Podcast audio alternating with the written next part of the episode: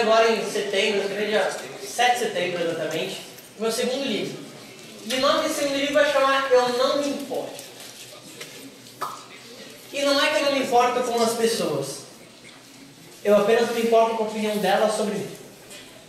E ele é um livro de mais ou menos 500 páginas, onde vão ser 100 textos que eu compilei, sei lá, talvez as melhores ideias de coisas que eu consegui pegar enquanto eu estou contando a minha história sobre mentalidade. E eu gosto muito de falar sobre esse tópico, mais do que qualquer coisa técnica, porque na minha cabeça, aliás, antes de agradecer ao Leozão, vou falar, de palmas pro Léo que está fazendo essa boa.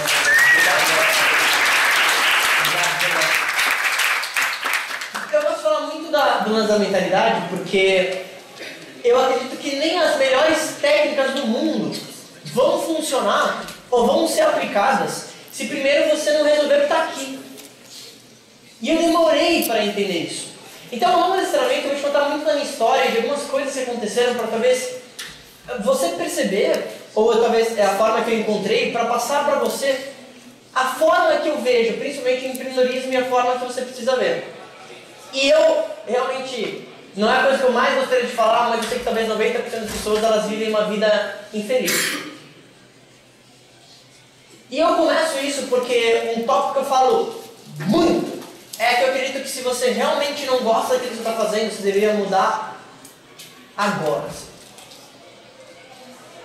E eu vou te falar por quê. Vários motivos. A primeira coisa é que eu entendi muito cedo que ter um autoconhecimento forte ia me ajudar a tomar melhores decisões. E a maioria das pessoas, eu vejo que ela, ela não se conhece. Hoje eu estava conversando com uma, com uma menina e ela estava falando isso, mandou uma mensagem no Instagram, pô, você seu conteúdo e tal.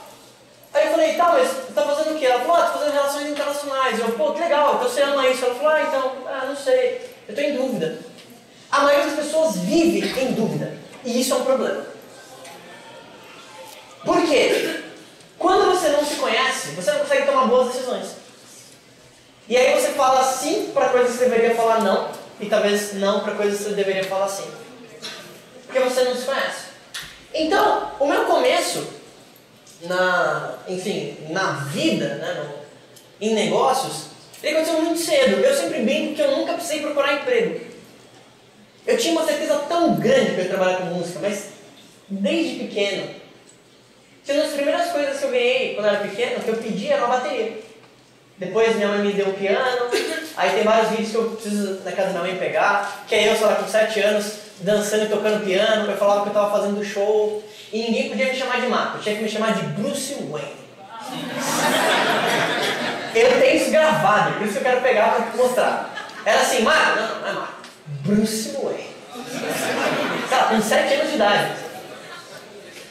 E aí, eu sempre tive esse lance criativo desde pequeno. Eu acredito que você nasce com um dom. Minha mãe fala, ah, você tem esse lance da música desde pequeno. Eu não consigo acreditar nisso. Mas eu acho que eu te acreditei, é, eu tive a ingenuidade de perceber que poderia ser possível.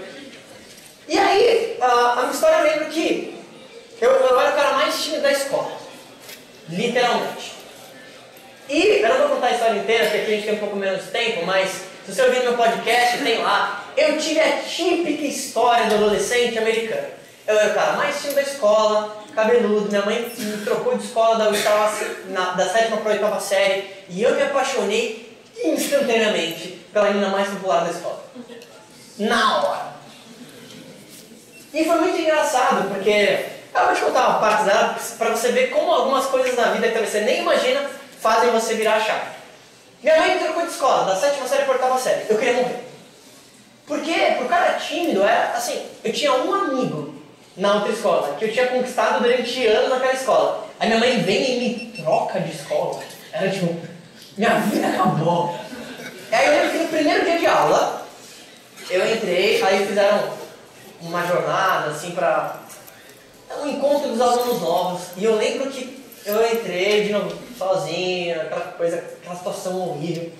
Olho pro lado e vejo acho, o ser humano mais lindo que eu tinha visto na minha vida até então. Na minha cabeça ele tocou. Quando a luz dos olhos meus amigos se encontrar. Assim, eu comecei a flutuar no segundo seguinte. Assim. Ficou completamente apaixonado. Obviamente eu comecei a gostar da escola nova. E, e, e, isso foi muito curioso, eu conto isso, porque eu acho que todo mundo tem talvez essas pequenas coisinhas na sua vida que talvez fazem dar uma mudança. E isso foi muito positivo para mim. Por quê? Bom, se ela me desse um oi, era melhor que eu ganhar um Grammy. Ela me deu um oi, eu já, nossa, meu Deus, minha vida mudou. E aí, da oitava para o primeiro ano do colegial, você tinha a opção de fazer um curso técnico em paralelo com o colegial normal. Então tinha magistério, técnico de informática, turismo, é, relações internacionais. Qual desses você acha que eu fiz? Técnico de informática seria talvez mais lógico sendo cara tímido. Eu escolhi turismo.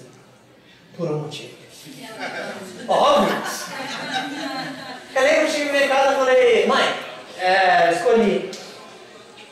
Mãe, escolhi. Ela falou o quê? Vou fazer turismo. Turismo?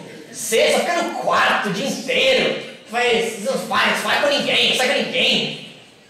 Eu, ah, não, é que eu quero me desenvolver como pessoa e trabalhar a timidez. Parte da minha cabeça eu sabia que era isso, mas sei lá, 95% da decisão era. É verdade que eu gosto de falar, então. Eu vou lá e algo vai acontecer. E, e foi, foi realmente muito bom, porque, imagina, por cara tímido, eu tinha que fazer estágio em treinamento e ser um monitor de, de criança, cantar a música da Zefa no ônibus. Tipo, poucas situações da minha vida. Quer dizer, eu sempre falo isso, eu não trocaria nenhuma situação da minha vida porque se eu trocasse talvez não o que eu sou hoje. Mas talvez você pudesse mudar um pouquinho. Seria eu ter cantado essa música no ônibus cheio de criança e o cabelo comprido. É tipo minha vida. Mas, olha como são as situações. Eu vou te falar isso para te falar de rejeição. Nesse curso técnico, todo ano tinha uma viagem, que era a viagem do turismo. E aí, eu lembro que a minha professora de espanhol, que também dava curso de turismo, ela, ela realmente mudou minha vida. Sabe por quê? Como ela era uma professora jovem, eu conversava com ela sobre essas coisas todas, de eu ser tímido, tá, tá, tá, e do lance, e, e da menina, tá, tá, tá. E ela foi uma das primeiras pessoas que ela conseguia ver o Marco como ele poderia ser, não como ele era. E isso é uma grande característica de um líder. Um bom líder consegue ver antes e mais longe do que as outras pessoas.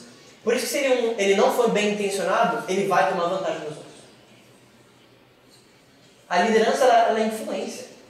E ela, ela conseguia me ver melhor do que poderia ser. E ela falava assim, Marco, um dia essa menina, menina ah, ela vai olhar pra você, vai te dar bola. E eu, de novo, né? Na esperança, sei lá, alguma coisa pode acontecer. Mas no fundo, eu sabia que ia dar um breakthrough. Primeiro ano de colegial, aí cortei o cabelo, tocava, aí começou a mudar. E aí no segundo ano do colegial, eu vou juntar essa história muito pessoal, mas apenas você ver assim, qual foram as viradas de chave de rejeição. Que eu acho que esse negócio é muito isso. Segunda viagem do colegial. Supostamente ocorreu um boato de que tinha uma menina que estava afim de mim.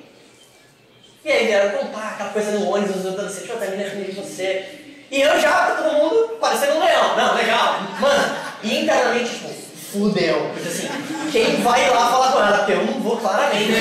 A não ser que ela venha, me abraça, me beija força. Sei lá. O coração assim, 180 por hora, parecia que eu tava 15 na esteira. Assim. E aí, essa menina que eu era apaixonado soube disso. E eu lembro dessa cena. Uma das poucas cenas, talvez, meu emocional ficou abalado, foi essa. Minha professora veio e falou assim, ah, deixa eu falar um negócio. Eu tô ali no quarto com a menina que você é apaixonado, e, pô, ela soube que você talvez aquela menina tá afim de você, e a Paula falou que até ficaria com você. Meus amigos falam que não conseguiam falar. Era a melhor notícia da minha vida. Juro por Deus, a sensação que eu tive nesse momento é: acabou. Ganhei o jogo. Acabou. Nada na minha vida vai ser tão foda. Sério. Eu, eu voltei, eu voltei no quarto assim, tipo, sei lá, o que eu vou fazer depois disso? Vou ser um astronauta vou pra lua. Nada, nada vai ser tão bom, nada vai ser tão incrível. Tipo, o ápice. Alguém poderia me dar um milhão de dólares, eu não teria. Tipo, atingi o ápice, tipo, acabou. Grande problema. Como ia acontecer o negócio? Resumindo a história, e tem várias pormenores, mas uma outra coisa que aconteceu nesse, nesse drama da história, se eu tivesse tempo eu te contaria com os detalhes, para ficar o, o dramático. Mas, parte do detalhe é, surge um terceiro elemento, que supostamente estava afim de mim, que era grupinho rival da menina que eu gostava, e foram falar um monte de coisa para ela. E eu, tipo assim, viu o cara que mais da escola? Tipo, Deus, mas que merda! Tipo, você não mandou menina nenhuma até agora, você me manda as três no mesmo fim de semana. O que está acontecendo? E aí rolou toda uma briga, rolou todo um negócio. A cena de filme foi: final do acampamento, último dia. Era um acampamento, fogueira, pessoas ao redor. Aí eu com o violão, aí começa. Tocar as estações, nada mudou, nananana, chorando, se abraçando. Aí aquela cena de filme. Tipo, eu com o violão, ela ali, sala cheia, aí depois começa a ir embora, aí outro começa a ir embora, começa a ir embora. Aí fica meio que eu, ela e mais umas três amigas dela, que eram tipo, as pessoas mais populares da escola. Aquela sensação horrível de timidez. E a timidez, ela é ruim porque ela impede você de fazer coisas que você gostaria de fazer. Eu estou escrevendo isso só para você ver como era o nível. Aí foi onde eu dei o primeiro breakthrough. Eu virei a chave. Eu literalmente falei assim: hum, o que pode acontecer se eu ir lá e falar? Hum, tá. Ô, Paulo, deixa eu falar um negócio. Eu acho que você é a menina mais linda que eu já vi na vida. Eu não sou, sei lá, não sou muito bom em falar isso. É, acho que você é a pessoa mais incrível, você é a pessoa mais gente boa que eu já vi. Eu não sei muito o que te falar, não sei que eu tô com vontade de dar um beijo agora. Aí eu virei um leão, né? Aí ela falou, não, mas. Não, eu também, mas. Aí as pessoas estão falando um monte de coisa, o que pessoas falar? Eu, não, mas vamos no matinho ali. Aí eu vi a vida. Era o momento ápice da minha vida, não podia perder a vida. Aí o ápice. Fui all. E aí, enfim, acabei vendo ela esse dia, encontrei ela anos depois, aí tudo novo. Aí depois eu pensei vergonha. Mas aquela época. Não é das coisas mais nobres, mas uma vez eu tava, o Lucas estava comigo. Eu tava com um amigo e eu, eu usei muito o Tinder pra perguntar, não façam isso. Uma vez eu levei, o Lucas estava comigo, eu levei 15 pessoas do Tinder no Rio de Janeiro. E eu comecei a entender, depois desse momento, eu comecei a estudar psicologia. Um amigo meu literalmente me deu um livro sobre relações humanas, pouco tempo depois disso. E eu comecei a entender que, assim como era em relacionamento, assim como era através da timidez, era a mesma coisa para todos os campos. E que as relações interpessoais das pessoas e essa quebra da timidez minha, ela canalizou, eu estou dando um exemplinho, que eu acho que conecta com você, de contar algo pessoal assim. É a mesma coisa em todos os campos. Então eu entendi que se eu começasse a desbloquear essas pequenas chaves na minha cabeça, a minha vida poderia mudar de todas as formas. E aí, de fato, começou a mudar. Eu saí do colegial, minha mãe queria que eu fizesse faculdade, meu pai também, ele já tinha uma empresa de confecção que fornecia para Marisa, Pernambucanas, é tipo história clássica da novela da Globo. Minha avó pegou um navio, com meu avô, copulou com meu avô em algum lugar. Meu pai nasceu aqui, minha avó, batalhadora, cresceu na empresa, virou um negócio dele. E era o do meu pai fazer aquilo. Só que claramente na minha cabeça, desde pequeno, enquanto eu talvez ia lá na empresa e olhava aquilo, claramente eu sempre soube que eu nunca ia fazer aquilo. Eu sempre aquilo muito claro. Por algum motivo, eu sempre tive uma voz, eu vou falar um pouco sobre isso mais especificamente, que até hoje me dá um direcionamento. Não sei o que é Deus, eu não tenho uma religião específica. Eu acho que é autoconhecimento mesmo. Que vem assim uma ideia. Fala, faz um livro. Aí eu vou lá, faço e coisas acontecem. E eu sempre segui muito essa voz da intuição. Então quando eu falava na faculdade, eu falei assim, hum, vou fazer administração de empresas porque tá mais ligado com o empreendedorismo, o que eu quero, tá, tá, tá. Só que no primeiro dia de aula, eu peguei o pior professor da faculdade. Que era o cara que faz as provas da USP. Aí foi lá, desenhou um logaritmo com base, tá, tá, tá, uma mega equação. E eu com 17. E todo mundo com 25, 28. Era mais novo da classe. Porque eu tinha saído do colegial e eu prestei um vestibular. PUC. Por que um? Porque não existia a possibilidade de fazer outro. Era isso. A maioria das pessoas, ela, ela, ela tem tanto medo que ela fala assim, ah, vou, vou fazer 10. Aí o que eu vou entrar na minha cabeça, não, eu vou fazer esse e vou fazer. Acabou. Foi exatamente o que eu fiz. Entrei com 17, com 21 estava fora dali. Eu só queria sair dele. Falei rápido. Eu nem lembro da faculdade. Eu juro por Deus, eu não lembro da, de cenas da faculdade. Eu não consigo lembrar. Eu meio que paguei isso. Só que a faculdade ela foi um negócio muito bom, porque me fez conhecer pessoas, pessoas que eram o link depois conheci esse modelo de negócio também.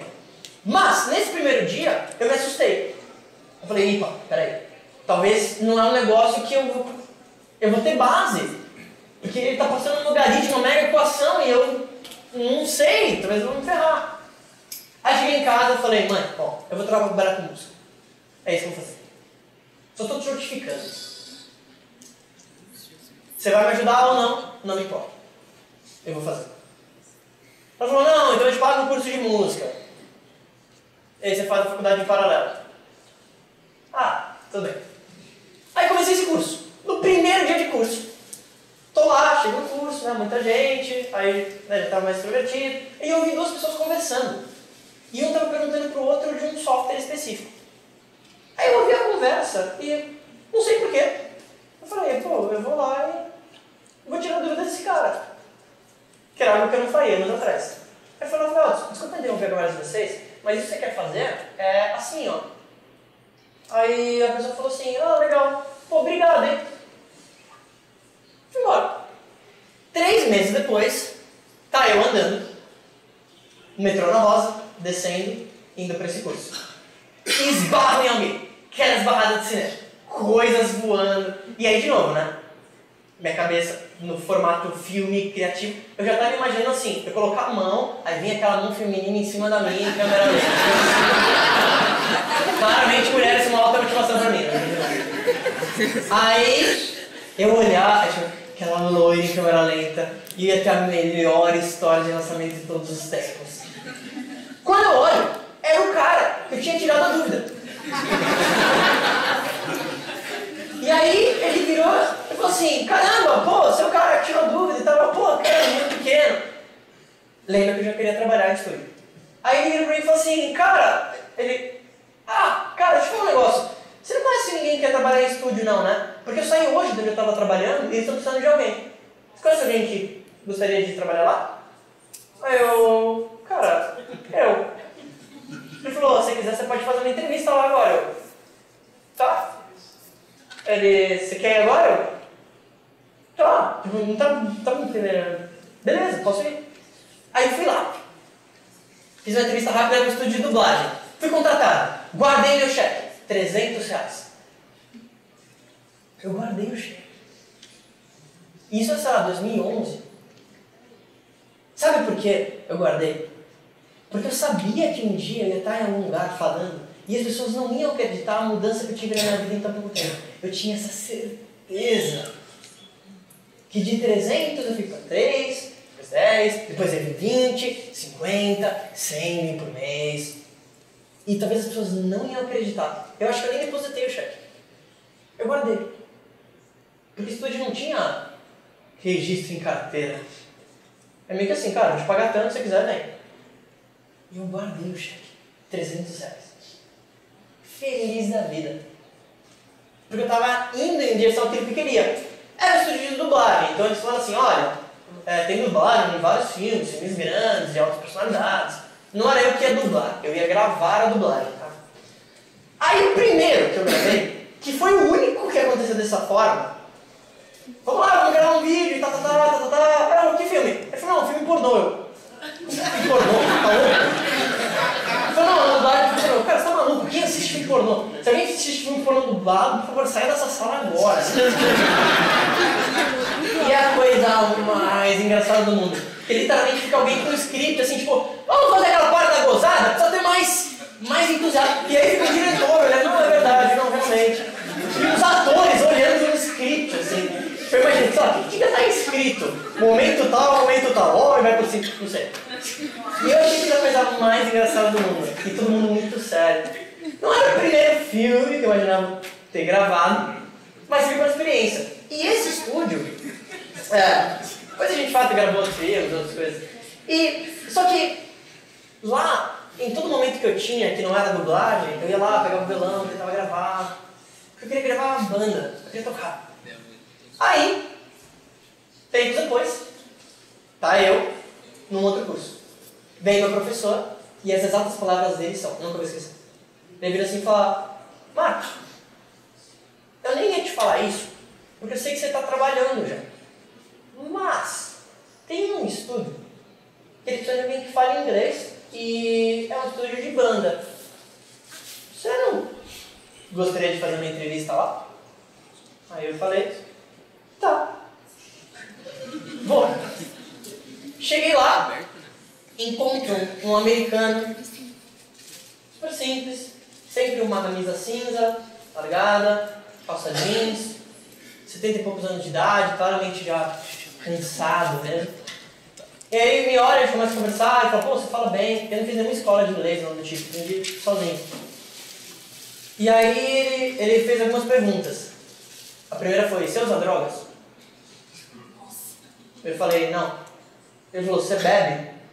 Eu falei, não. Eu não bebo mesmo.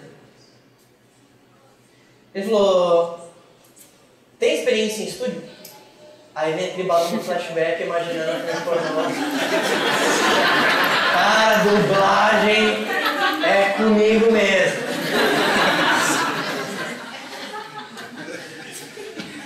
Aí ele, falou isso, ele pra mim e falou, traz o furadeiro. Eu. Tipo, Aí fui lá, peguei, entreguei pra ele. Sim, mas cadê o parafuso? Isso tudo em inglês. Eu, sim, você pediu o furadeiro.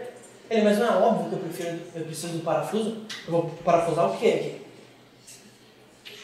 Eu, hum. Ah.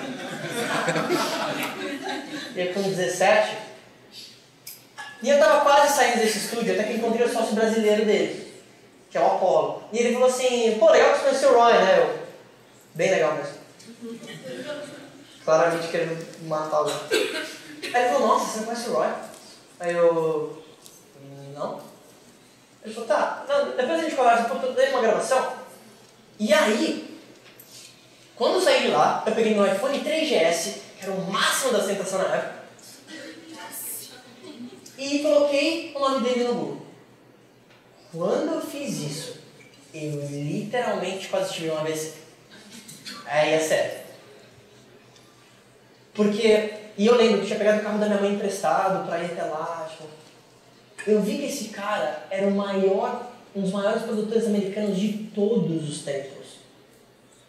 Ele foi dono do maior estúdio de gravação em Nova York, nos anos 70. Ele gravou todos os discos de John Lennon. Imagine There's No Heaven. Ele gravou isso. Um dia Yoko Ono ligou no estúdio, que é a mulher do eu atendi. ACDC, conheci, fiz o som no Morumbi pela primeira vez. Ele falou assim, quer fazer o som de abertura? Eu, pô, Roy, estamos no Morumbi. Ele falou, ah, só aumenta a voz para vocês ouvirem e tudo certo. Aí eu peguei a credencial dele. Aí fui lá e o cara olhou pra mim. Aí o Royce, cala.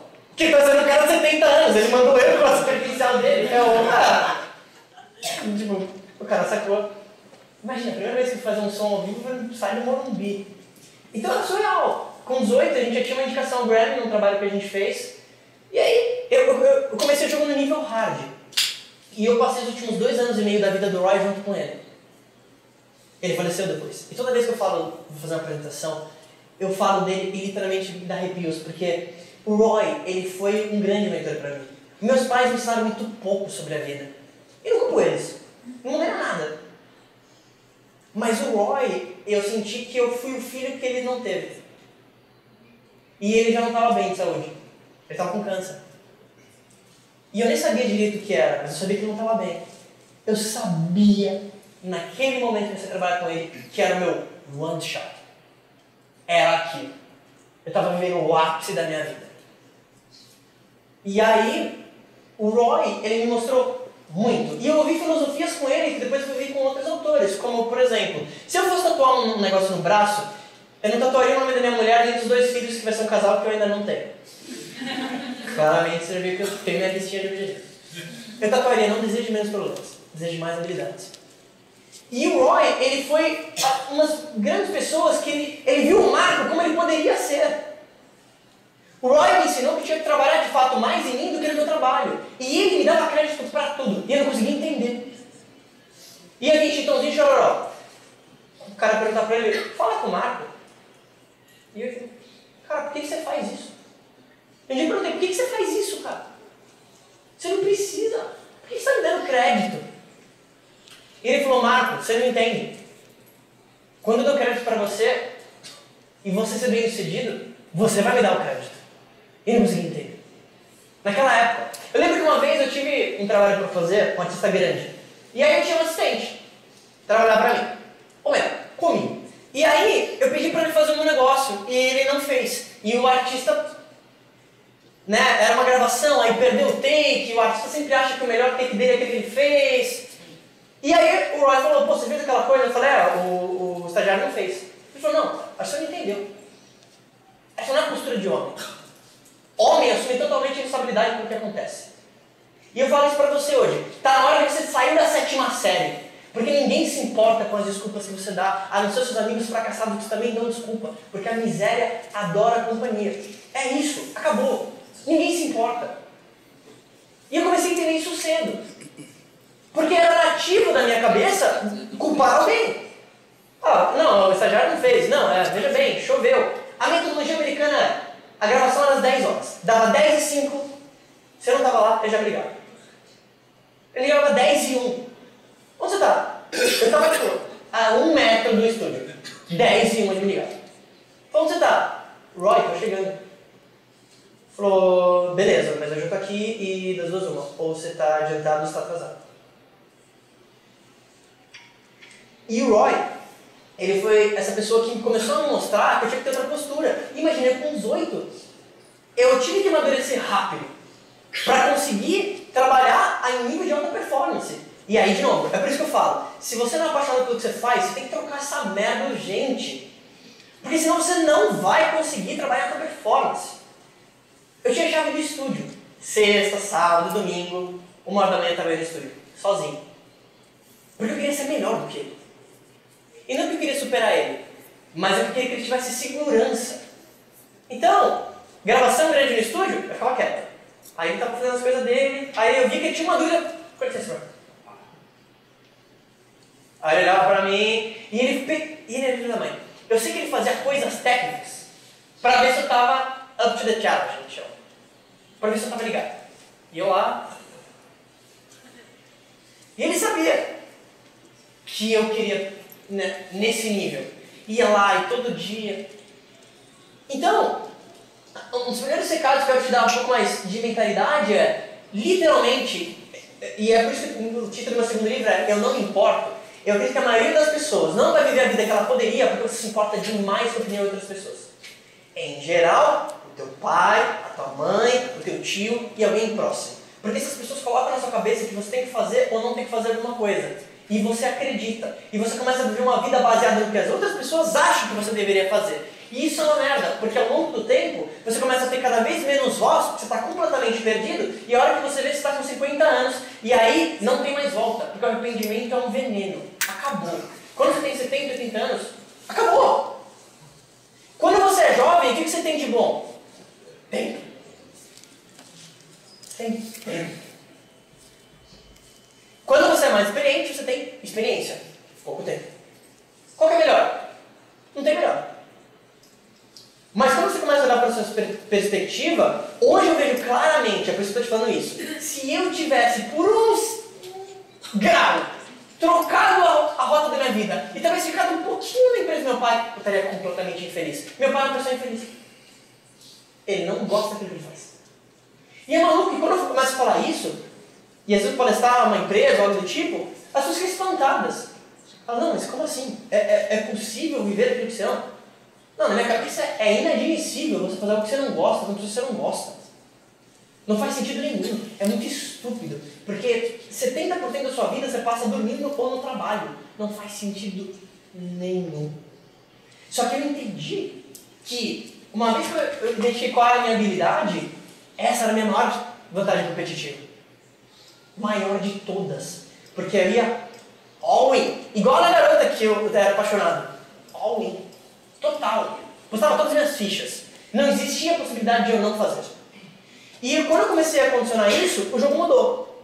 E depois o Roy faleceu, aí eu fui convidado para trabalhar com o Nick Bonadil, que é um outro produtor grande, trabalhei durante dois anos e pouco lá. E depois saí, e aí fui abrir o próprio estúdio, e aí hoje estou com as duas agências de marketing, como eu já falei, uma agência de marketing hoje, eu ajudo celebridades formadoras de opinião a como se posicionarem nas redes sociais e criarem produtos online. A outra agência a gente atua com grandes marcas, também posicionando. Então, eu, eu comecei a desenvolver essas outras coisas no empreendedorismo e entendi que o jogo era o mesmo. A mesma habilidade de você prospectar alguém é a mesma habilidade que talvez eu use numa agência e feche um contrato de 200 mil. É a mesma coisa. Só que aí que tá. Tudo isso vem da onde? Autoconhecimento. A maioria das pessoas ela não passa tempo com ela mesma. Ela não se conhece. É igual um relacionamento. Uma das coisas que eu gosto de fazer é viajar sozinho. Em janeiro, sei lá, eu acabei encontrando um amigo meu que é o Nick, que é, o, que é da Squad, que é um grande amigo meu. Eu fiz sozinho, tipo, sem ninguém, sem celular, sem nada, fechei o hotel no avião. Eu pensava assim, tá, se eu me virar sozinho na China, me vire sozinho em qualquer lugar. E que experiência quero que você tenha. Porque quando você vai no ambiente desse, você é forçado a passar tempo com você mesmo. Você não consegue falar com as pessoas. A não ser com algum tradutor, alguma coisa. E o universo, ele parece que ele vai te colocando nas pessoas. Tipo, tem um vídeo meu que eu tô gravando no barco no metrô. Aí é legal, porque você olha o vídeo, tá eu aqui, pá, pá, pá, pá, pá, pá. Aí tem uma menina do lado, que ela tá aparecendo no vídeo no metrô do meu lado. Ela tá assim. Aí no final do vídeo ela, sou brasileira. E começa a conversar. Então as pessoas surgem. Então, quando você começa a pensar sobre tudo isso, eu, eu vejo que a maioria das pessoas, principalmente manda mensagem nas redes sociais, ela se importa tanto com a opinião de outras pessoas que ela fica incapaz de fazer aquilo que ela gosta. De fazer aquela viagem, que talvez você tenha medo. Tipo, medo do quê? Ou de talvez trocar de carreira. Por que tudo isso? Porque você se importa com alguém da tua família, que alguém para você, e você tem medo de fracassar, e as pessoas olharem e falarem assim, ah, você fracassou. Eu literalmente, tá gravando, pode ser minha mãe, pode ser meu pai, eu não me importo. E essa é a maior vantagem competitiva que eu tenho. Literalmente, se vier a mãe e falar assim, eu odeio você ser meu pior filho, eu falo, tá bom. Ok. Zero emoções. Agora, quando eu digo isso, eu só quero que você entenda que talvez o que está te barrando em qualquer negócio é alguém próximo. Essa é a merda. Se importa demais. E aí que tá. O que, você prefere? Talvez ganhar 100 mil no ano fazendo o que você não gosta ou 60 mil em algo que você é? Se você não tem essa conversa agora e fazer isso agora, você vai se arrepender. A não ser que já faça aquilo que você ama. Como eu estou te falando isso? Porque se você for visitar idosos e perguntar para eles, o que, você mandaria para eles? Eu me arrependo. Eu visitei minha avó recentemente e filmei várias perguntas que eu gostaria de ter feito minha avó. E mandaram a isso. Vó, você tem arrependimento? Você pode, pode parecer ilusão para você. Eu tenho zero arrependimentos mesmo. Zero. E eu vou te falar por quê. Como tudo vem do autoconhecimento, eu sempre, desde pequeno, tive na minha cabeça que eu ia executar todas as ideias que eu tenho. E, e eu te digo mais, isso está no livro, mais específico. O lado criança, que você talvez deixou morrer pelo teu sonho, em mim fala muito alto. Eu sou tipo de cara que tá correndo, põe a música do Rei Leão, me sinto Simba voltando. Sabe? Você não tá entendendo. Eu ponho a música do Batman. Na minha cabeça, o mundo ele ainda é essa fantasia. Literalmente, o Marco por dentro é um Marco de 9 anos de idade. Eu crio histórias, eu imagino as coisas que eu vou fazer. E eu consigo fazer isso de forma muito poderosa. Só que eu entendi uma coisa. Se existe esse Deus, Existe, de novo, independente da religião, tem religiosidade. Ele gosta muito de mim. E eu acredito que ele gosta de você. Se a gente não é Deus, ele deve gostar de todo mundo igual. A diferença Principalmente no mundo criativo, você, você percebe isso mais fácil. Quando você tem um autoconhecimento bom, o que acontece é que você vira como se fosse uma antena de rádio. Na minha cabeça, a forma que eu visualizo é aqui, ó, a gente não tá vendo. Deixa eu dar um exemplo antes. Você vai entender melhor. Na minha cabeça, todos nós somos que nem uma estação de rádio. Um radinho antigo. Você liga o rádio, você acha a música. Certo? Consegue imaginar isso? Você vai lá, tá tocando a estação, começa a tocar a música. A questão é, a música já está tocando aqui. A onda já está aqui, ó.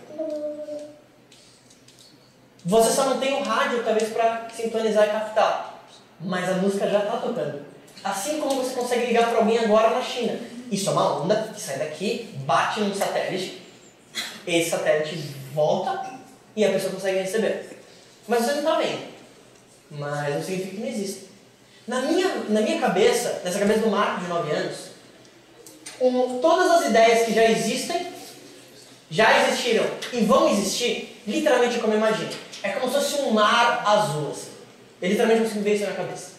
Onde todas as ideias de negócios, de coisas, de músicas, e poesias, e quadros, e tudo que você imaginar, está aqui. Você só precisa sintonizar e ter esse autoconhecimento. Na minha cabeça, é como se eu fizesse assim, ó. Peguei. Inspiração. Todas as vezes que eu tenho esse. Eu segui. Eu acho que essa é uma das grandes diferenças. Todo mundo tem. Você teve a ideia. O que eu mais ouço, assim, principalmente. Teve esse lance do Sebrae, mais uma vez, se, alguém daqui votou, meu perfil foi considerado um dos perfis mais influentes para jovens empreendedores. E aí tem uma campanha que vai sair agora com o Sebrae, enfim, muito, a gente vai fazer um projeto muito legal. E na, nessa minha cabeça, a maioria das pessoas elas simplesmente não segue a ideia. Todos os dias recebem uma mensagem, Marco, eu tenho um novo Uber, ou ah, eu tive uma ideia igual do Uber, mas lançaram igual. Dane-se teve a ideia igual. Tipo, eu poderia te dar todas as minhas ideias de negócio, todos os planos, todos os projetos que eu tenho na agência para apresentar amanhã para a Mercedes. Não importa, você não vai fazer nada. Eu poderia tirar todas, todos os segredos. Toma aqui, fundo bancário, essas melhores ideias que eu tenho. A questão é que as pessoas não executam. Você tem esse link, eu não estou falando que seja algo espiritual, é algo de autoconhecimento mesmo. Por isso tem o nome do livro, Quem Pensa Enriquece. É verdade isso. Só que a maioria das pessoas não pensa. Tem um grande editor que fala: 95% das pessoas não pensam, 3% acham que pensam, 2% pensam. Que não é um pensamento que você está tendo agora. Quando você está falando assim, ah, tá, beleza, beleza. Não! Bons líderes têm tempo para pensar. E bons líderes fazem boas perguntas, tanto para as pessoas, tanto para eles mesmos. Na minha mente, aqui dentro, e é isso que eu tentei reproduzir nesse segundo livro, o marco com, eu mesmo, fala assim, cara, a gente é muito foda, a gente pode fazer qualquer coisa. E eu sei que talvez para algumas pessoas não é assim. Só que esse pensamento não é seu. Alguém, em algum momento, te falou alguma coisa, falou assim, ah, você vai fazer isso? Você não consegue. Aí você gravou aquilo, e aí talvez você não, não consegue porque você acha que não vai dar. Todas as ideias de todos os negócios, todas as coisas já estão aqui. Só precisa reconhecer aquilo que você é bom, aquilo que você é ruim, aquilo que você gosta, aquilo que você não gosta. Você entende quando você, como você começa a tomar boas decisões? Talvez esse negócio seja o negócio da sua vida. Talvez não seja. Eu falo isso numa boa. Por isso que você precisa ter esse autoconhecimento para identificar, pô, isso é para mim ou não. Se não é, tchau. E não tchau ruim, é ao contrário. Eu sou o maior apoiador, cara, na boa, o teu negócio é música, vai. Todos os dias, todas as palestras, sempre vem alguém e fala assim, não, mas música e tal, ah, não é difícil, né, não sei o quê. Não, não é difícil. É a mesma coisa. Você pode escolher como você vai viver.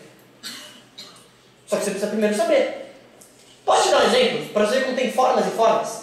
A gente está fazendo uma ação que supostamente vai, vai rolar com a Rápido. Alguém já viu? Que é de entrega.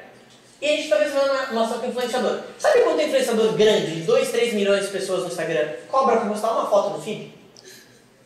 Quanto vocês acham? Não, quanto ele cobraria de reais? 50 mil reais. Você quer um stories? 20 mil. 20 mil reais para você pegar 10 segundos e falar. Ou 50 mil para você postar uma foto no Instagram. Hoje, e é isso que eu falo todos os dias, o maior ativo é audiência. Pessoas, atenção. Até essa semana vai sair um, uma masterclass que eu gravei de uma hora e meia de como você começar a criar conteúdo nas redes sociais e criar um posicionamento. Por que eu estou te falando isso? Na minha cabeça, seja lá o que você é apaixonado, você pode ganhar dinheiro com isso. Inclusive, isso aqui, obviamente. A questão que você tem que entender é, tudo isso vem do seu posicionamento. Você primeiro precisa identificar aquilo que você gosta, aquilo que você gostaria de fazer, aquilo que você gosta de falar, e você pode usar a rede social para amplificar isso. Se a sua personalidade for tão atrativa, as pessoas vão te procurar. Ninguém vem pelo plano. É isso que tem que entender. Se o Steve Jobs estivesse vivo e estivesse aqui, ele não precisaria dar plano para ninguém, cadastraria todo mundo. Por quê? Porque ele é o Steve Jobs. E acabou. Por que eu estou falando isso? Agora entrando uma, uma parte um pouco mais pouco mais técnica. De tudo isso que a gente falou, de ideias, de mentalidade, não sei o quê, como é que você pode canalizar? Você tem que trabalhar mais forte em você do que no seu trabalho. O mercado ele sempre vai pagar bem para pessoas nota 8, 9 em termos de habilidade.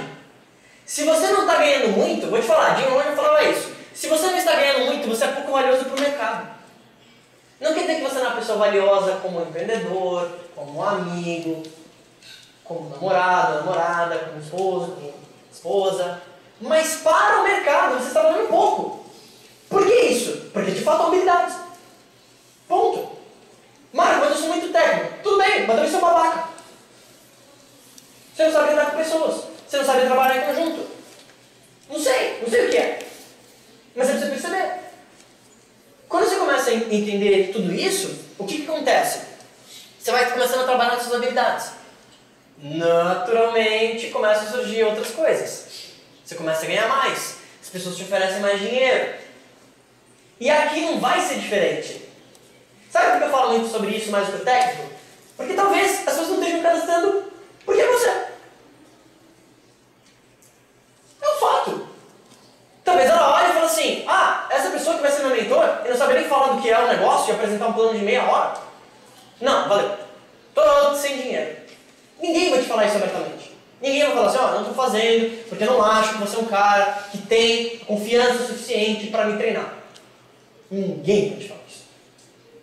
Mas você concorda que pode acontecer? Por isso que quando você começa a trabalhar nas suas habilidades, tudo muda.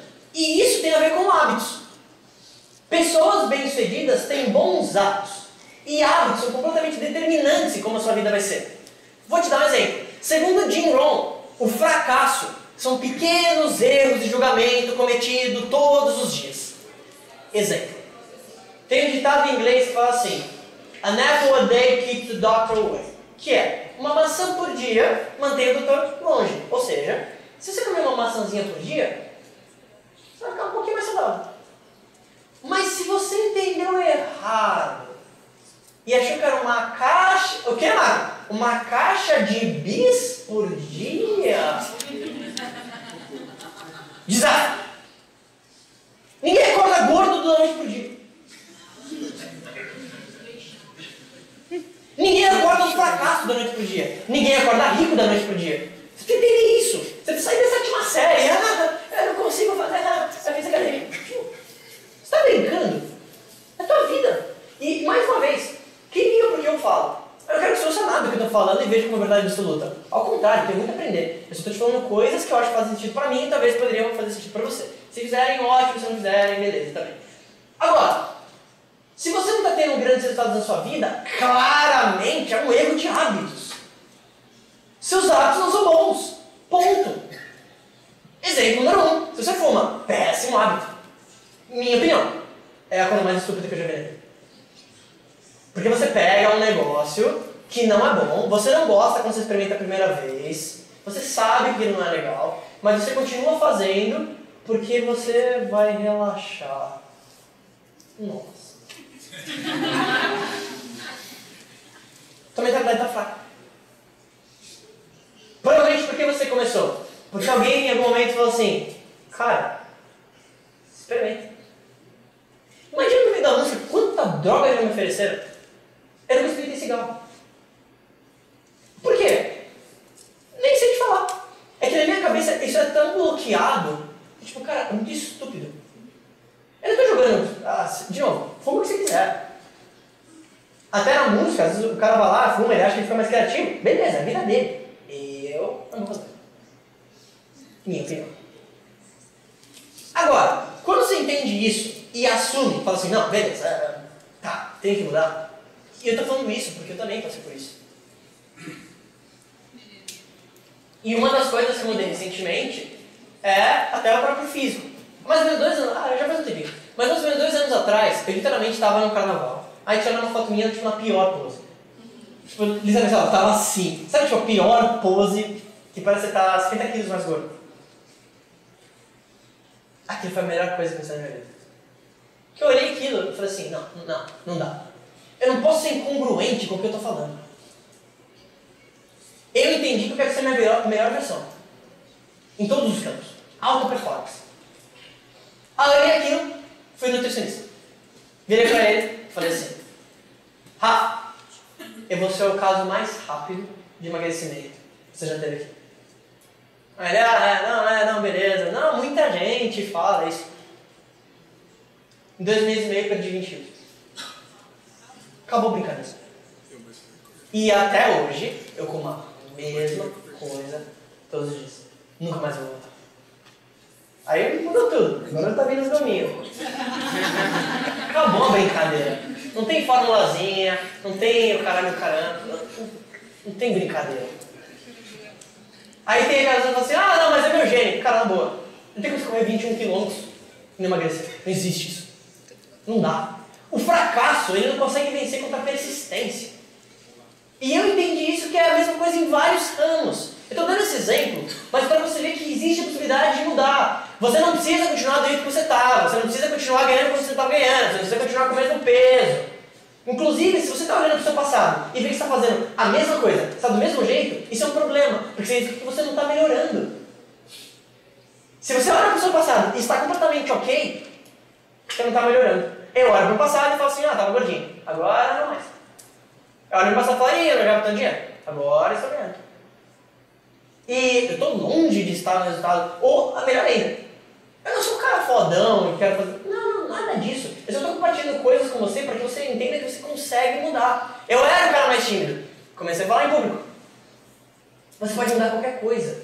Desde que você coloque isso na tua cabeça. E é por isso que eu falo muito do lance da mentalidade.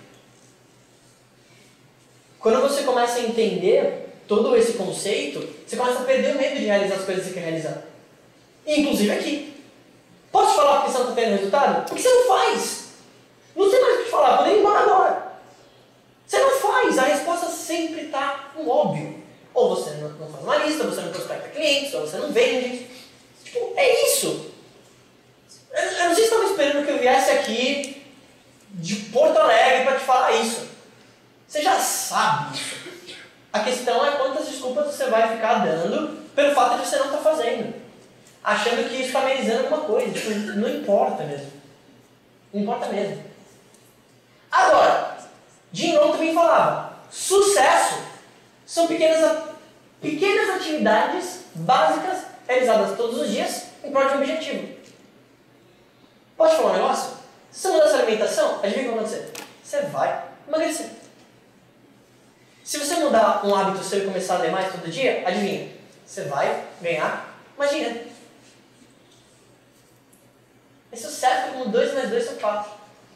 Marco, quais hábitos então eu poderia criar? Quais hábitos das pessoas bem-sucedidas? Eu vou te falar alguns que funcionam para mim e aprendi com vários mentores. Primeira coisa, começa o dia, se você conseguir, com algum tipo de exercício. Quando eu falo isso, não é possível, cara. Na academia, ficar super bombado. Não, é andar. Você vai andar 15 minutos. Aí a pessoa fala assim, ah, mas eu tenho que pagar academia. Eu não vou na academia. Eu corro na rua, na Brigadeira de Faria Lima. Que é a coisa mais legal porque literalmente é um jogo onde você quer passar as pessoas. Pode ser uma velha de 30 anos, eu quero passar ela mais rápido possível. É vi no jogo mesmo. Claramente sou competitivo. Dois anos atrás, eu nunca tinha corrido. Eu odiava correr. Aí eu pensava, é incongruente. Eu falava de pensamento positivo e odiar alguma coisa. Aí quando vocês e falam, eu amo correr, correr é incrível. Aí agora, fim de semana, eu corro 30, 40 quilômetros. Todos os dias, 6 a 10 quilômetros. Todo dia. Hoje eu corri. 6 a 10. Aí depois eu vou treinar, vou treinar normal. Isso, na minha cabeça, anos atrás, se me falasse, eu ia falar, é impossível. Não é impossível, mas era um pouquinho, entende? Você pode mudar qualquer coisa. Hoje eu me sinto muito mais novo, muito mais energia do que eu tinha 4 anos atrás. Quais hábitos então? Começar com talvez o exercício físico, vai andar. Se você quiser, você pode ouvir o podcast quando está andando. Que aí você pode ouvir todos os conteúdos do YouTube, do Instagram. Então quando você está lá andando, o Marco está andando com você. A gente está conversando. Tem muita gente que me manda isso, que eu estou falando. As pessoas assim, pô, outro dia eu me assim, pô Marco, vendo com você, ó, cuidado aí com, essa, com essas mensagens aí. Fala, não, eu estava ouvindo podcast de ó, tá. Faça isso. Eu faço isso também. Todo dia. Eu estou correndo e estou ouvindo podcast. Podcast, que quem também não conhece, é você ouvir um áudio. Então, tem no Spotify, se você usa, põe lá, Marco Lafico tem 200 áudios lá. Inclusive, isso vai estar lá também. Outra coisa, ouvir de fato o podcast. Outra coisa, ler pelo menos de 15 minutos, meia hora por dia. O livro que você não lê não vai te ajudar. Posso falar uma coisa? Tudo que você quer saber na sua vida, alguém já passou a vida inteira e escreveu um livro sobre isso. Você quer aprender a ser rico? Alguém passou a vida inteira escreveu um livro sobre isso. Quer aprender a tirar foto? Alguém já levantou a vida inteira e escreveu um livro sobre isso. Aí alguém teve falar para você ler aquele livro. Aí você fala assim, hum, é caro. Você não entendeu? Teve livros que eu comprei por 30. Me geraram muito dinheiro. A questão é o que você faz.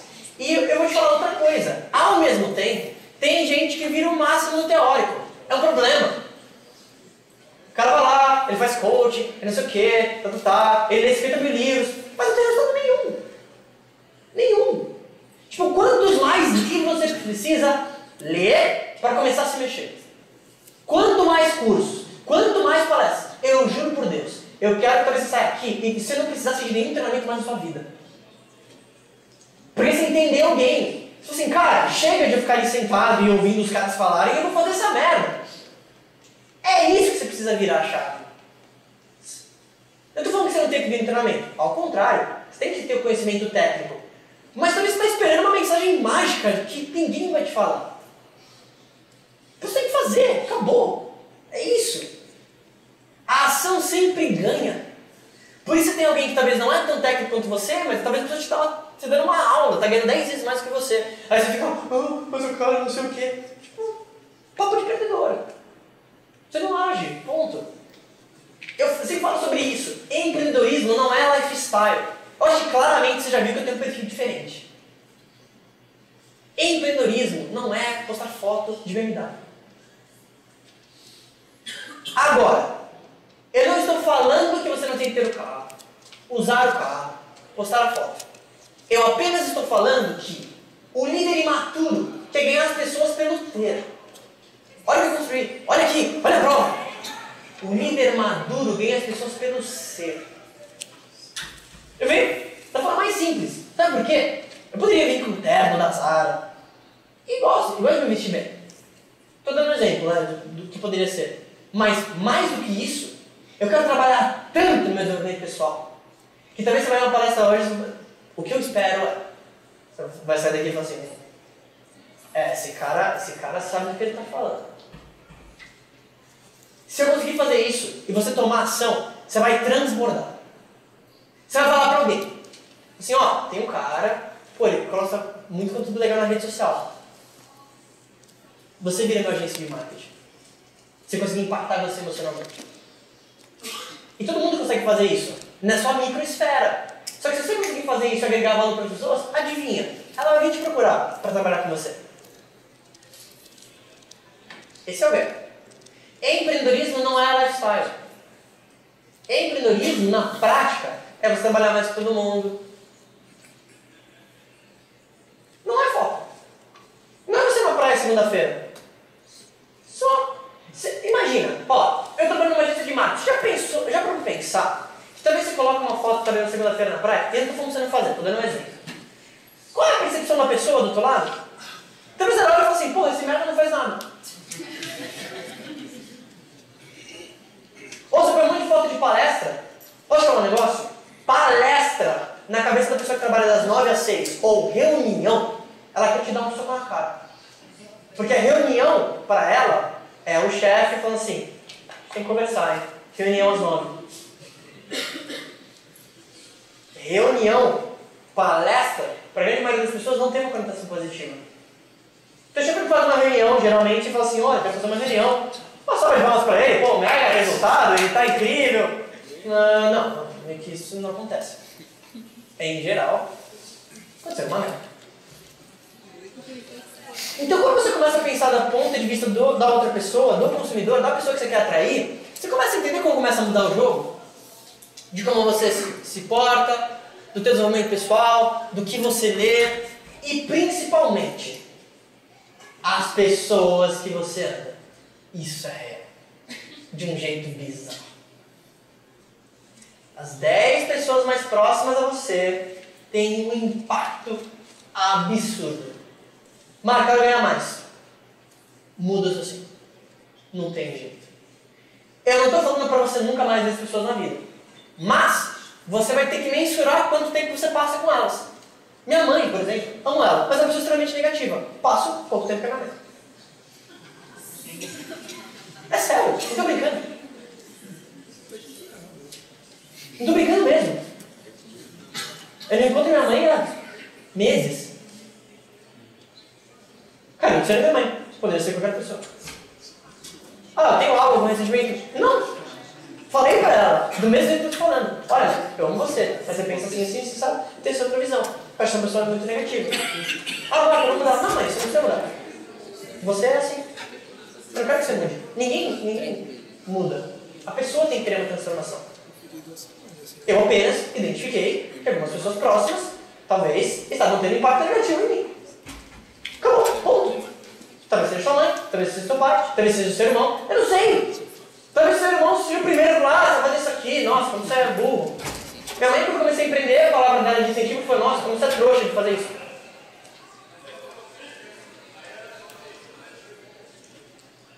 E quando eu falo isso, eu quero que você entenda.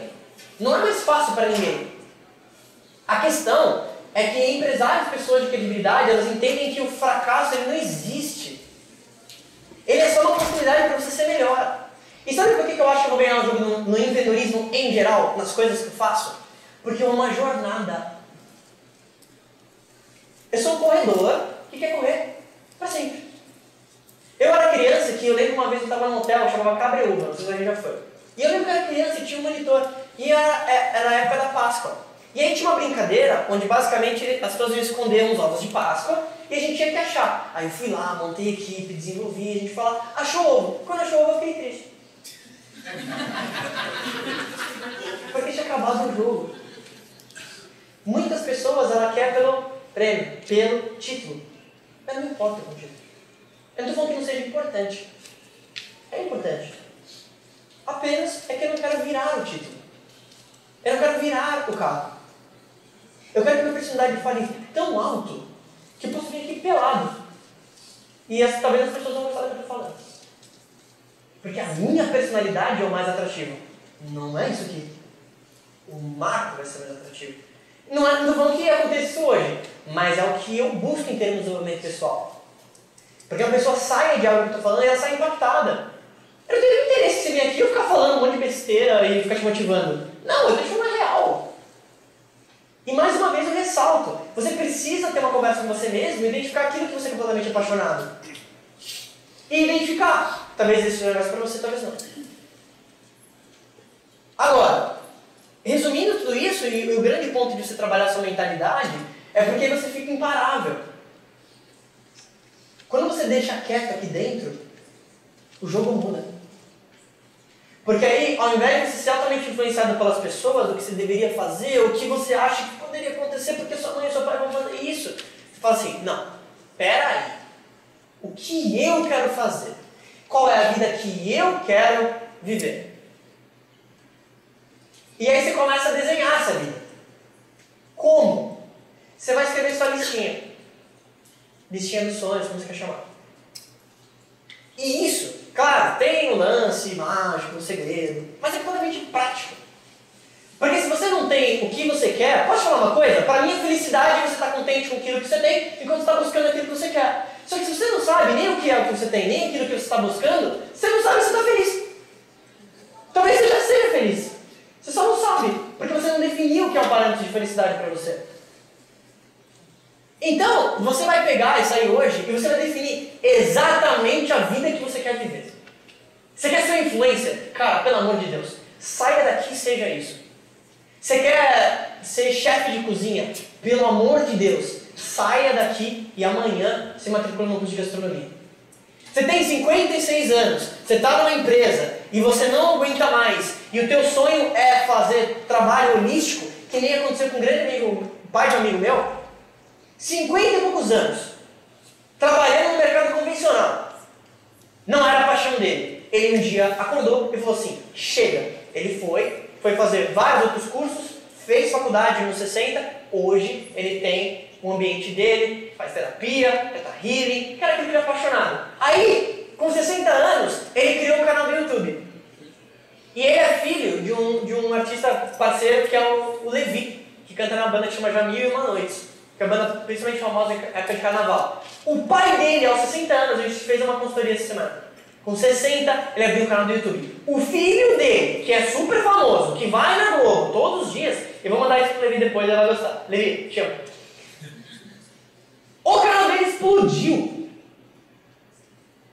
E hoje ele vive exatamente a vida que ele queria ter. É você que define que, ah, porque eu tô velho. Isso não existe. A nossa geração vai viver 100 anos. E daqui a pouco 120. Tipo, não sei mais te falar. Tá na hora de acordar. Acabou. Chega. Ou você vai esperar talvez chegar com 50, 60 para falar assim, porra, não era isso que eu queria. Por isso eu te falo, eu executo todas as minhas ideias. Todas. No regrets. E isso, sabe qual é o grande lance? Te dá um poder violento. Te dá poder mesmo. Pode vir qualquer pessoa, ah, acho que você sei o quê. Beleza.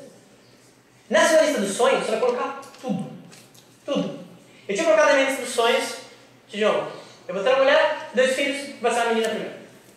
Aí, curiosidades da vida.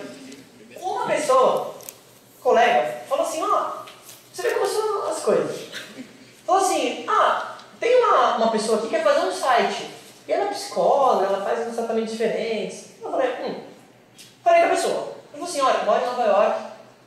Essa pessoa, isso me escapa. Ela falou assim, eu consigo ver a hora das pessoas, eu tenho uma coisa desde pequeno, eu tenho PhD em psicologia, mas eu tenho, eu tenho essa coisa, eu consigo ler as pessoas. Hum. Ela falou, ah, posso te mostrar como eu trabalho? Eu... Ela começou a falar coisas muito específicas. Isso é completamente sério. Cada coisa que ela falava, eu, ah, beleza, eu poderia ter visto no Instagram.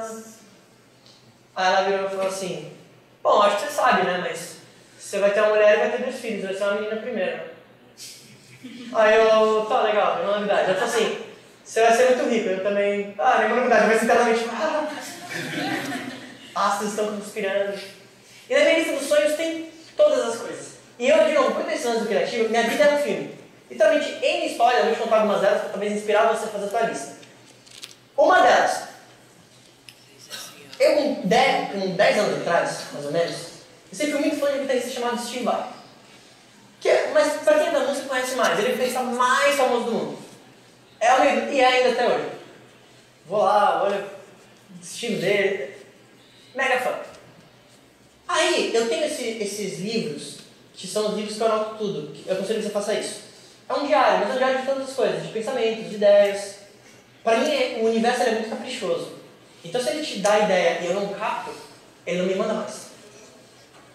Por isso que toda vez que vem eu. A ideia do segundo livro veio, veio assim. É um livro de 500 páginas. Posso falar um negócio? Eu estava relendo esse livro para mandar para a editora. Eu não lembro de coisas que eu escrevi. Não sei te falar. Só vem, assim. E não é nada Chico Xavier, nada do tipo. É, calma. Estou canalizando ninguém. Mas vem. Quando você tem um, intento. E aí, nesse caderninho que eu chamo ele carinhosamente de caderninhos mágicos, eu escrevi que eu ia tocar com o Steve Vai 10 anos depois do que eu escrevi. Aí você fala assim, ah, mas é produtor musical, até poderia ter uma mega chance. Tá, tá, tá, Miguel. Eu escrevi que ia ser no dia do meu aniversário. Lembra? Esse é o cara que pensa mais famoso do mundo, viaja, o modelo de guitarra mais vendido é o dele. Enfim. 10 anos depois, entre no site. Vai anuncia 21 e 22 de junho. Meu aniversário é 22. Já começou a tocar a música do Senna na minha cabeça. Eu já estava com a bandeira no Brasil, assim. Eu tive tanta certeza que eu ia tocar. Depois de um tempo, veio uma notícia assim. Nesse show, especificamente, o Steve vai, vai escolher duas pessoas para tocar com ele no palco. E eu tenho um amigo que foi comigo, que até desenvolve isso também. Eu cheguei lá com a minha guitarra. De novo, lembra? Na minha cabeça, quando eu tenho, eu tenho certeza, acabou. Não existe como não dar. Eu tenho isso muito forte. Aí cheguei a guitarra, a segurança falou assim, ah, senhor, ah, não, não pode entrar com a guitarra. Eu, sim, mas eu vou tocar com o Steve Vai. Ele falou, não, mas ele vai escolher as duas pessoas. Eu, não é óbvio que ele vai escolher aqui? Aí meu amigo, igual, aquela, igual aquelas mães assim, ó, oh, você me faz com vergonha. E aí, tipo, cara, vem. O mais legal de ter tocado com ele, tem no YouTube, no dia do meu aniversário, foi ver a cara do meu amigo. Ele não conseguia acreditar. Ele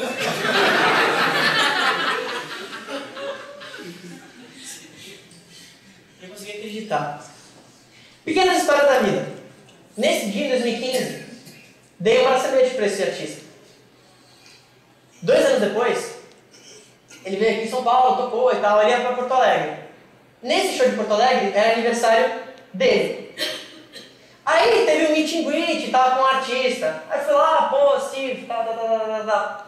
A hora que eu olho, ele tá com o bracelete ele no braço.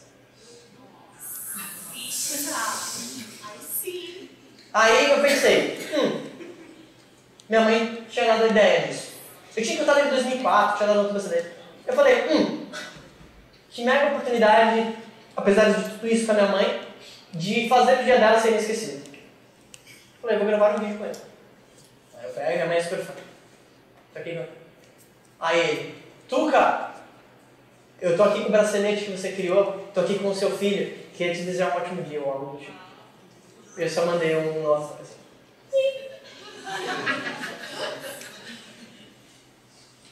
A vida, ela é só uma coleção desses pequenos momentos. Por isso que minha lista dos sonhos, eu vou te falar algumas. Uma que eu vou realizar dia 20 do 10. Fazer uma sessão de fotografia, ter uma foto minha para exposição de arte. Fui fazer foto esses dias, sou apaixonado por fotografia, tiro muita foto minha, coloquei no Instagram se alguém tiraria foto comigo. 150 pessoas mandaram sim, marquei o estúdio. Se você quiser tirar foto comigo, lembra que eu falei que eu vou realizar todas as 10? Aí já tem 10. Vai ter ensaio sensual. Incrível. Esse não é a vida dos sonhos. Eu lá, lembrei, tirando fotos. Que vida. Na minha, vida, minha lista dos sonhos tem andar de cabelo no Egito. Tem correr em torno da Torre Eiffel. Quer tirar foto? Quer estar correndo. E aí vou fazer um Instagram assim, ah, então, estamos aqui correndo, 10 km. Eu tô Eiffel atrás sem falar nada. Tipo, aí eu paro e falo, tipo, ah, meu Deus. Pequenas coisas. Uma das coisas que eu pude realizar é ir na muralha da China. Eu fui sozinho. Aí fui lá, sentei e chorei por uns minutos.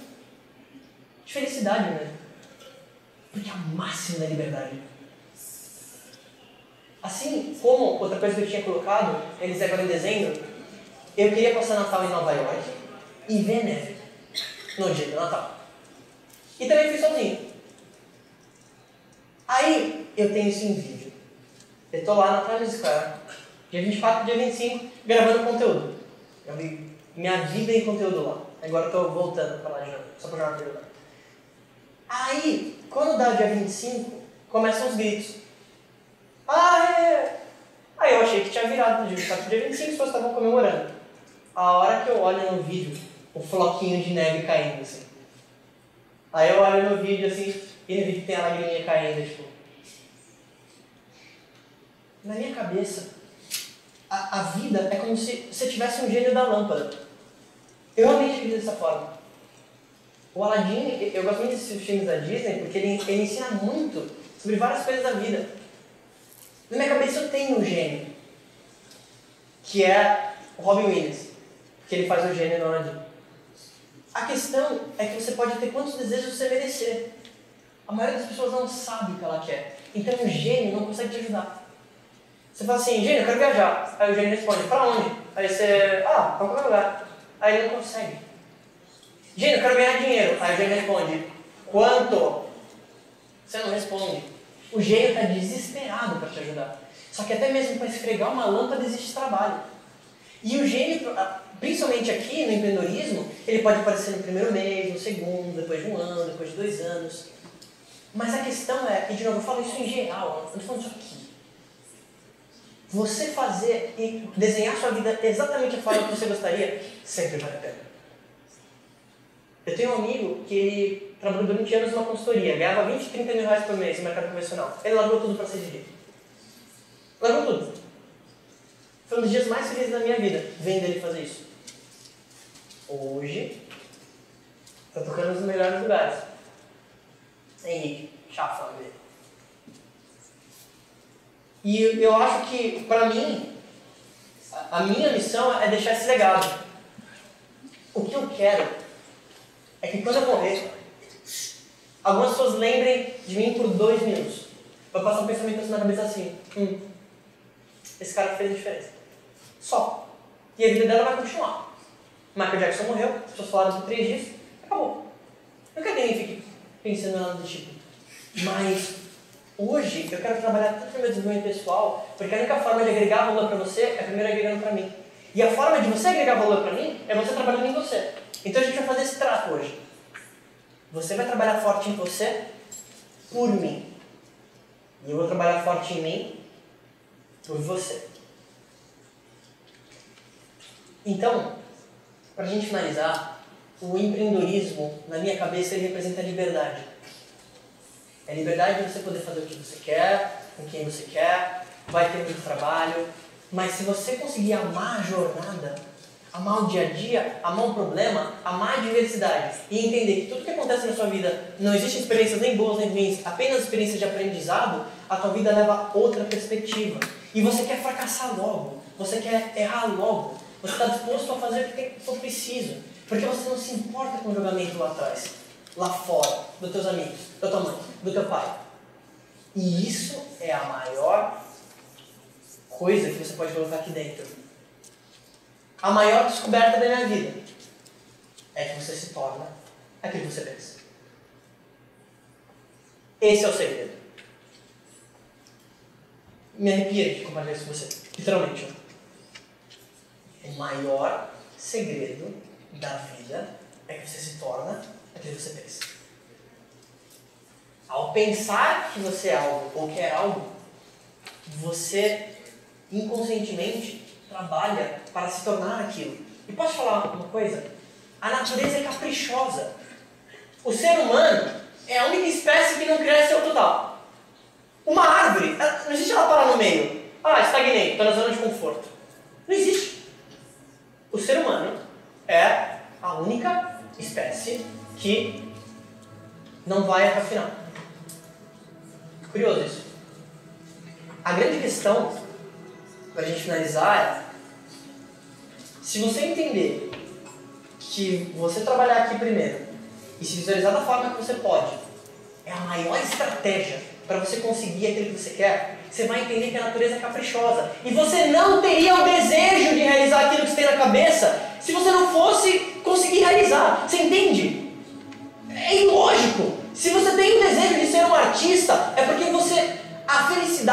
Você tem vem da realização do desejo, porque a natureza ela é inteligente. Se você não te. De novo, se você tem um desejo, é porque justamente ao realizar o desejo que você está sendo fiel com você mesmo. E você já sabe o que você tem que fazer. Você já sabe qual o passo que você tem que dar, você já sabe o que você tem que desenvolver, você já sabe o que você tem que fazer, você provavelmente já sabe o que você ama. Talvez você devesse ter nessa sala, talvez não. Talvez você devesse sair daqui e fazer exatamente aquilo que você quer fazer.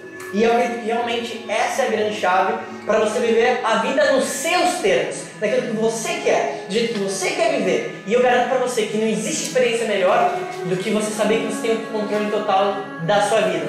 E isso começa com uma decisão, e espero que realmente seja hoje. Se você quiser se conectar comigo e talvez entrar na lista de transmissão, onde eu coloco todos os meus conteúdos, eu já vou passar. Se você gostou do que a gente falou hoje, se conecte comigo no YouTube, no Facebook, no podcast, mas pelo amor de Deus, eu literalmente quero, do fundo do coração, que você nunca precisa ouvir mais nada do que eu vou falar.